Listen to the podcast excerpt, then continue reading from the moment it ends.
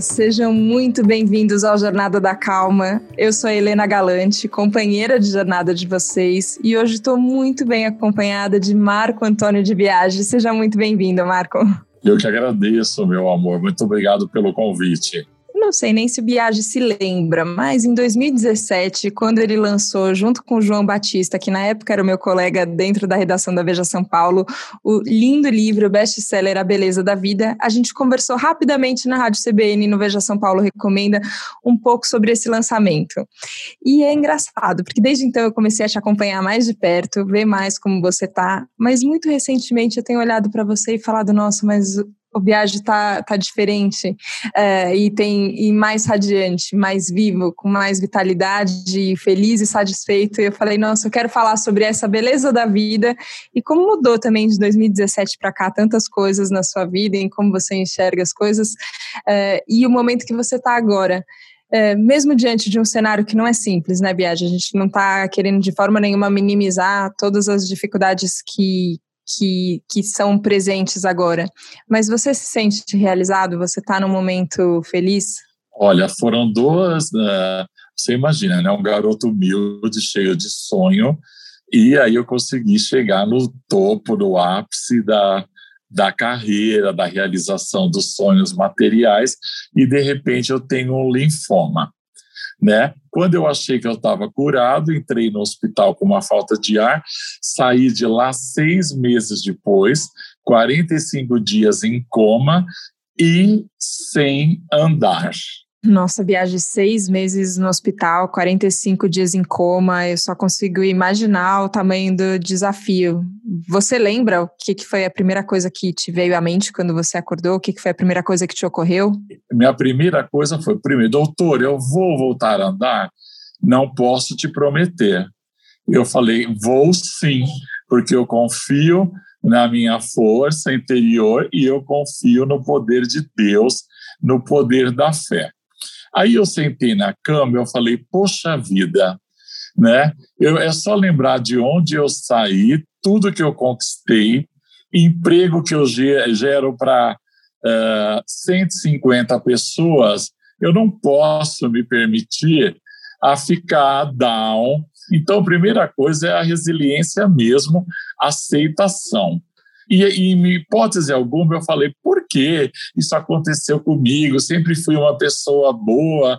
Pelo contrário, assim, claro, por que não, não aconteceria? Por eu ser um cabeleireiro conhecido, né? Então, sentei na cama e falei, e agora? Eu vou né, me preparar, né? Eu vou sair dessa e eu, minha vida, eu vou contar numa palestra. Eu quero viajar o mundo inteiro e impactar vidas com a minha história de superação. Essa meta, Biagi, você sente que, que te ajudou a ter mais forças, a reunir mais forças para se recuperar? E a gente está falando de força, mas acho que é importante também falar de medo. Do que, que você teve mais medo?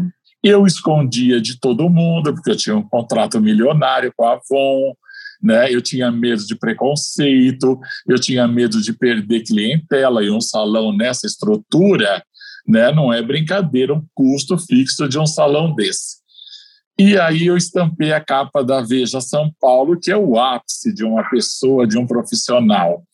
Foi um estrondo, a publisher falou Alexandra Zaparoli, temos que fazer uma biografia que nem eles esperavam uh, é, uma, um absurdo assim de comentários, né? E para o meu lado, eu escondi aquilo, né? Como se fosse uma corda no meu pescoço.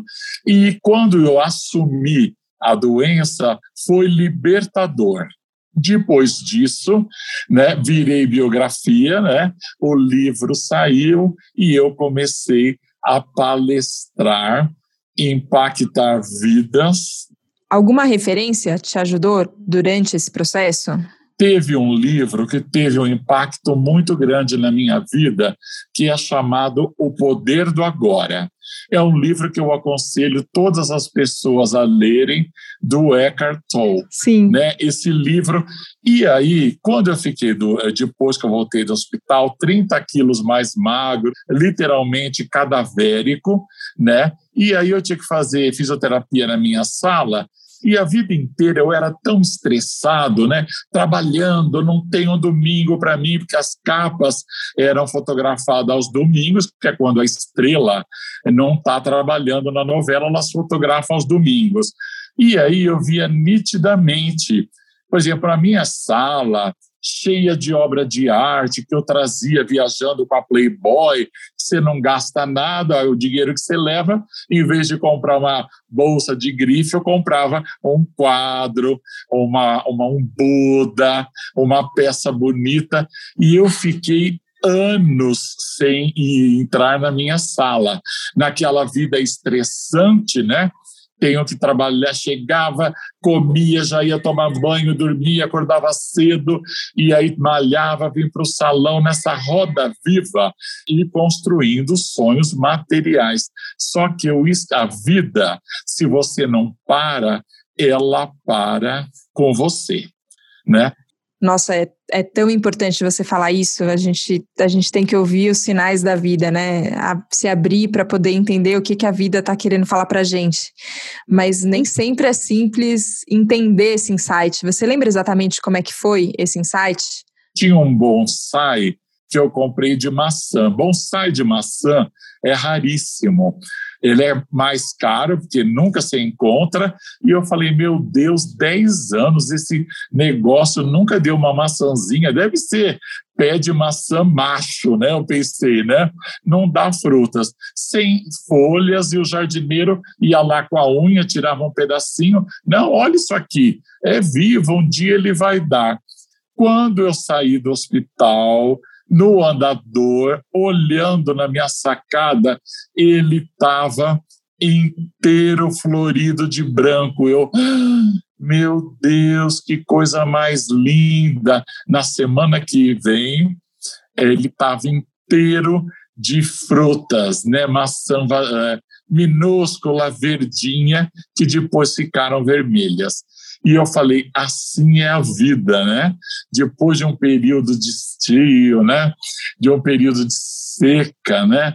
Ela brota maravilhoso, né? Eu comecei a achar a vida maravilhosa. Uhum. E nesse processo também, os óleos essenciais, eu adorava o de lavanda, eu adorava aquele olíbano, né, que é frankincense, ele chama, vem da África, é cheiro de incenso, muito característico, como se fosse uma mirra, né? Eu adorava e adoro até hoje você está descrevendo esse cheiro, né? Esse cheiro de mirra que a gente tem até dos Seis Magos, né? Me vem na cabeça esse cheiro que é, que é forte, que é marcante, mas é uma coisa simples também, né? É uma coisa que, que os nossos sentidos ali tocam é, e ao mesmo tempo você está falando disso com muita gratidão. É, qual, qual foi o papel da, da gratidão no seu processo também, Biagi? Uma vez eu vi uma entrevista da Oprah, o poder que existe quando você escreve, você faz um caderno, um gratitude book, né? Onde você escreve cinco coisas que você é grato naquele dia e amanhã você não pode repetir, né? Quando você agradece, é como se um campo se expande, né? Então você visualiza, você mentaliza e nada acontece. É que nem aí você começa a fazer yoga ou você começa a agradecer, vem tudo de uma vez, porque antes você só pedia, pedia, pedia, pedia e isso criava amarras, né? A coisa não acontecia nunca. Você está falando um pouquinho de hábitos do dia a dia, você mencionou lá atrás um livro, O Poder do Agora. Qual que é o papel de verdade da, da leitura no seu dia a dia? E a gente não pode negar também que temos as redes sociais. Então, como é que fica essa relação também com as redes sociais, no seu caso? A vida me mostrou, sabe, que todas as pessoas bem-sucedidas na vida têm o hábito de ler. E eu sou muito bem-sucedido e eu lia demais. Eu era um leitor voraz. E depois dessa praga de Instagram, na qual eu me eu, eu sou viciado também, eu parei de ler, de ler, porque é muito fascinante, né? Eu gosto de seguir arquitetura, arte, lógico, sou humano, fofoca de artista também eu adoro, ver os concorrentes, eu adoro, né? Viagens, né? Então você pega fica rodando, rodando, rodando. Quando você vê, é três, quatro horas da manhã e você não dormiu ainda. E eu voltei a ler na pandemia. Eu li, eu li dois ou três livros muito grossos, e aí o conselho que eu dou para as pessoas: impossível você ser é, bem sucedido na vida sem ler. Começa a ler um pouquinho, dez minutos antes de dormir. Não vá dormir com a tua mente. O que você pensar, nos quatro, cinco minutinhos antes de dormir, tua, o teu subconsciente vai ruminar a noite inteira aquilo, pensando, pensando, pensando naquilo. E eu também tenho o hábito de orar. Eu acho que para nós, os ocidentais, é muito difícil meditar, mas uma bela oração, né? E oração de madrugada é uma coisa milagrosa, né? Eu adoro acordar três da manhã, quatro da manhã, né? Eu não fico tentando dormir. Eu começo a rezar no vácuo da madrugada. Isso é uma meditação. E, de, e fale também para o universo, escreva. Existe uma magia quando você escreve a lápis, no papel, os seus sonhos detalhadamente e não mostre nem para a pessoa que você mais ama no mundo. Isso é seu com o universo consagrado. Dobre e coloque no meio de um livro que você adora. Eu coloco é, na Bíblia, né? Adoro abrir a Bíblia e colocar ali aquela carta que eu escrevo para o universo. Bom, Biagi, é a primeira vez que a gente está conversando mais a fundo, mas a, eu te acompanhava, né? E a sensação que eu tenho é que você era uma pessoa bem diferente antes, né? Tem, enfim, a experiência do câncer que você conta é, no livro, de enfrentamento desse tratamento, de sair, de se recuperar. Tudo isso mudou o seu jeito de olhar para o mundo, não mudou? Com tudo que eu passei, sabe, meu amor, baixo astral não existe na minha vida e você imagina, sou um cabeleireiro famoso, eu era do jet setter, das baladas, eu chegava a cobrar 30 mil para ir numa festa, fazer carão, sabe? E ainda ganhar joia, sabe? O cachê era uma joia, né? E, e de repente me vejo sem cabelo, sem cílios, sem andar, parecendo um ET, né? Verde, esquálido, medo de perder tudo que conquistei na minha vida, e a vida me mostrou: atenção agora, o medo só tem poder até que você o encare de frente. Quando você o encara de frente, ele perde a força. Então eu tinha medo, protocolos de quimioterapia, tirar líquor da cabeça, da coluna, né, protocolos de químio. Não, gente, não, não era tomar uma banana split, né? Não era uma noite de amor, mas também tudo passa. Eu tive câncer, que a médica, a médica falou, é um linfoma raro, né? Passou né? Então, gente, isso também vai passar. E aquele sonho da palestra que você tinha falado lá atrás, como é que ficou na pandemia? Ah, então, eu fiz uma palestra umas 10 vezes. A primeira tinha 12 mil pessoas, o tempo inteiro, 45 minutos. Eu falo, caramba, né? Mas independente de serem 12 mil pessoas na minha palestra, ao vivo, se fosse uma pessoa só e impactasse a vida dela, já valeu, sabe? independente uh, do número de pessoas. E eu acho realmente que nós ficamos mais humanos, né? A minha marca registrada sempre foi as camisas estampadas, né? Você lembra do Versace que eu trazia, né? Sim. Do mundo inteiro. Aí eu olhei para aquilo, falei, meu Deus, não adianta, aquele lá não existe mais, eu nunca mais vou ter aquele corpinho, se a moda volta, volta diferente. Eu abri aquilo, uh, dei tudo. Minha mãe quase capotou, quase caiu dura, estatelada, mas eu segui meu coração. Isso é o desapego, né? Eu me senti tão livre, me senti tão bem. Eu falava, gente, sabe, sem ter 50 sapatos não é normal, eu não preciso mais que três, né? Então, tudo isso veio com o câncer e, né, com os insights que essa, que essa pandemia deu, né? Você falou dessa sensação de liberdade e foi um post no Instagram e eu concordo com você que às vezes a gente é sugado, parece que pela, pelas redes sociais, né? E a gente ah, passando, passando, passando, se comparando com todo mundo, isso não é tão legal. Mas foi num post das, do Instagram que eu vi você fazendo um treino que era na piscina, você saindo da piscina, assim, fazendo uma, um, uma flexão de, de braço para poder sair da piscina, e você escreveu assim, ó, pode parecer para você que não é muito, mas eu tô curado de um câncer e eu consegui me movimentar desse jeito, consegui fazer é, a atividade desse jeito, para mim é uma vitória. E eu achei tão libertador, não só por você falar, é, e eu acho que a gente tem isso, né? Você falou mais no comecinho sobre essa sensação de, de corda no pescoço, né? De eu tenho que esconder, eu não posso falar, o que, que vão pensar. É, e a hora que a gente se liberta disso e ao mesmo tempo vê, vê valor né, nessas conquistas que não tem problema qual que é o tamanho da conquista, né? Mas é, é uma conquista de vida, assim, de energia, de, de sensação, que isso eu achei muito bonito e achei inspirador. Eu falei, ó, oh, tá vendo? Para isso aqui Instagram vale a pena. Nossa, exatamente que eu falo, olha, para quem saiu um cadáver do hospital. Eu era, sempre fui a vida inteira, né? Marombeiro, de ir nas boates, tirar camisa em Nova York, né? E é, corpão, de repente você se vê naquele estado, né?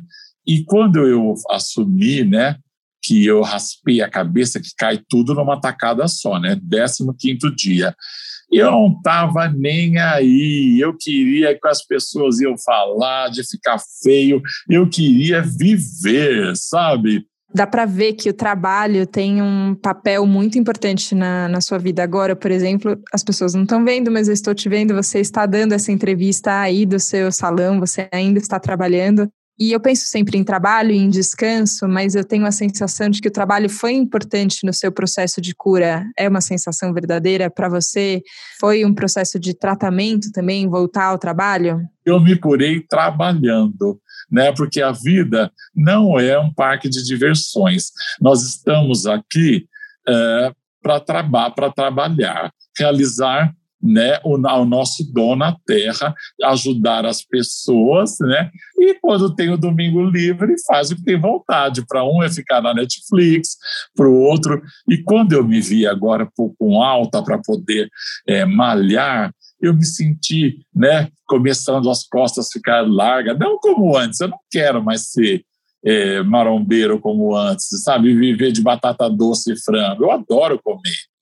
E aí mas eu me vi vivo, né? Me senti inteiro. Meu Deus, para você pode parecer pouco, mas olha, eu voltei a malhar, ficar de pé, né? E que coisa maravilhosa ter, ter força nas pernas. E a vida é muito linda e nós temos que, no momento, gente, nós conseguimos realizar então, 90% dos nossos sonhos nós conseguimos, tá, gente? Basta nós querermos e acreditar. Mas para isso tem que estar tá vivo, né? E para estar tá vivo, né?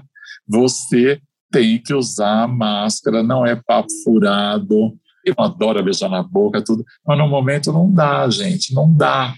Sabe? Imagina eu com tudo que eu passei, tanta quimioterapia, eu não posso marcar bobeira, né? Mas eu tenho sonho, daqui a um ano, eu já sei onde eu quero estar daqui um ano, daqui cinco, daqui dez. Eu quero voltar para Marrakech, que é o lugar mais incrível que eu já fui da minha vida. Eu quero mergulhar, né? E na praia de Copacabana. Eu adoro aquele fubá de Copacabana, sabe? Ai, que saudade. Compartilho da mesma saudade de um mergulho na praia e de um encontro juntos. Viagem, queria muito agradecer a sua presença aqui, a sua escolha pela vida, o seu olhar tão generoso para as pessoas, é, que a gente possa se encontrar em breve e para que isso possa acontecer, que a gente se cuide. E eu acho que quando você fala da beleza da vida e da beleza disso que, que a gente é, recebe de existência, que a gente está compartilhando aqui agora, é muito importante que a gente se cuide. Então, obrigada também por lembrar que a gente tem que se cuidar para a gente poder se encontrar o quanto antes. Obrigada mesmo pela sua presença aqui no Jornada da Calma. Eu te agradeço e te espero aqui quando acabar, né? Esse turbilhão, quando passar tudo para nós tomar um café um chá gelado que é famosíssimo aqui no salão, você vai amar. Viva a vida! Viva a vida, obrigada. Obrigada a você que nos acompanhou hoje aqui no Jornada da Calma, tão inspirador. Espero que você tenha saído tão inspirada quanto eu saí. Ah, eu posso falar uma coisa? Claro. Comprem o meu livro, é um livro que muda a vida, feito pelo João Batista Júnior, maravilhoso, né? E 100% vai para crianças com câncer e linfoma. Esse livro vai mudar a sua vida. A beleza da vida, gente, a beleza da vida, que a gente nunca se esqueça dela. Obrigada pela companhia. A gente se vê na próxima segunda aqui no próximo Jornada da Calma. Um beijo. Tchau, tchau.